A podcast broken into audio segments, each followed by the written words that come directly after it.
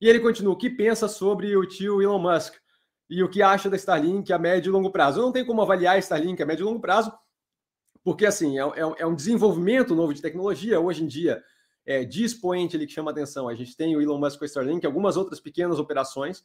É, e, e, agora a Amazon, que está justamente contratando vários envios de satélite para low orbit, né, para órbita baixa, é, é, mas ainda não tem o que? Uma prova de conceito do negócio, ainda não tem uma prova de conceito é, da coisa como um todo. Você sabe que funciona, mas para funcionar como negócio, depende de conseguir fazer aquele ciclo monetário financeiro e conseguir rodar e se sustentar e se, e se alimentar dos próprios ganhos, certo? Mais do que isso,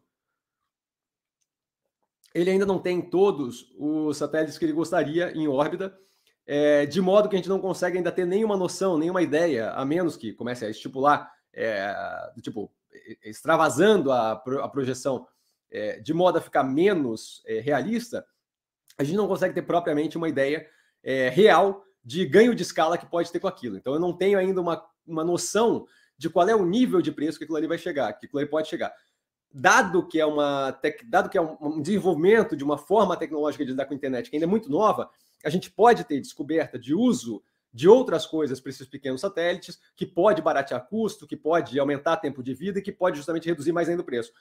Independente disso, é, se você parar para pensar é, evolução de tecnologias que durante um período foram muito caras, o que inviabilizava o negócio, e essa já começa com valor que em alguns lugares do globo acaba sendo economicamente viável, é, eu, eu, não duvido nada que aquilo ali passe a ser cada vez mais é, uma escolha viável, não só para a galera que está isolada, mas para quem quer internet de alta velocidade em geral.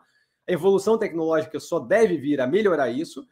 E, e assim, é, isso, isso pode vir a, a ameaçar, na minha visão, tá, a questão ali de cabeamento de, de fibra óptica. É, se você parar para olhar o fibra óptica, assim, eu não sei muito mais o quanto tem para evoluir naquele direcionamento. É, primeiramente, porque assim, a gente precisa de mais velocidade, é, e aí eu digo público em geral, não grandes operações, né? mas a gente precisa de muito mais velocidade do que 300 mega, alguma coisa assim. Eu acho que não precisa de tanto mais do que isso, certo? Então, assim, a questão de velocidade, acho que já está meio que no nível ali que mais do que aquilo é mais para floreado e qualquer outra coisa, não é algo que o público use em geral, certo? É, outra coisa, o, que, que você vai fazer para a fibra óptica ficar algo mais é, interessante? Você vai tornar ela etérea, vai virar fumaça ou alguma coisa assim? Não acho que é viável. Então, visto que fibra óptica já está uma coisa é, meio no limite da evolução tecnológica deles, não no que tange velocidade, mas no que tange implementação, cabeamento, a forma de fazer aquilo ali, não tem como ficar, acho que muito mais é, sem atrito do que está hoje em dia. O, a Starlink ganha um espaço de abertura para a evolução tecnológica e, e, retirada da necessidade, por exemplo, de grandes obras de infraestrutura para a instalação de internet, que eu acho que é bem positivo.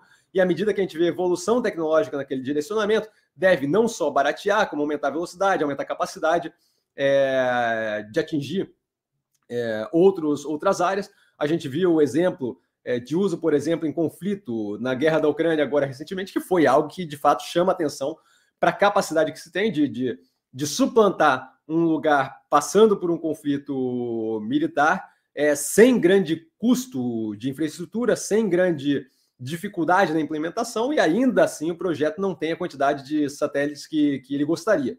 Tá? Então, assim, eu vejo com um futuro bem promissor. O quão promissor é, acho que é muito complicado dizer, porque a gente ainda está numa nascente muito incipiente ainda da tecnologia. Tá?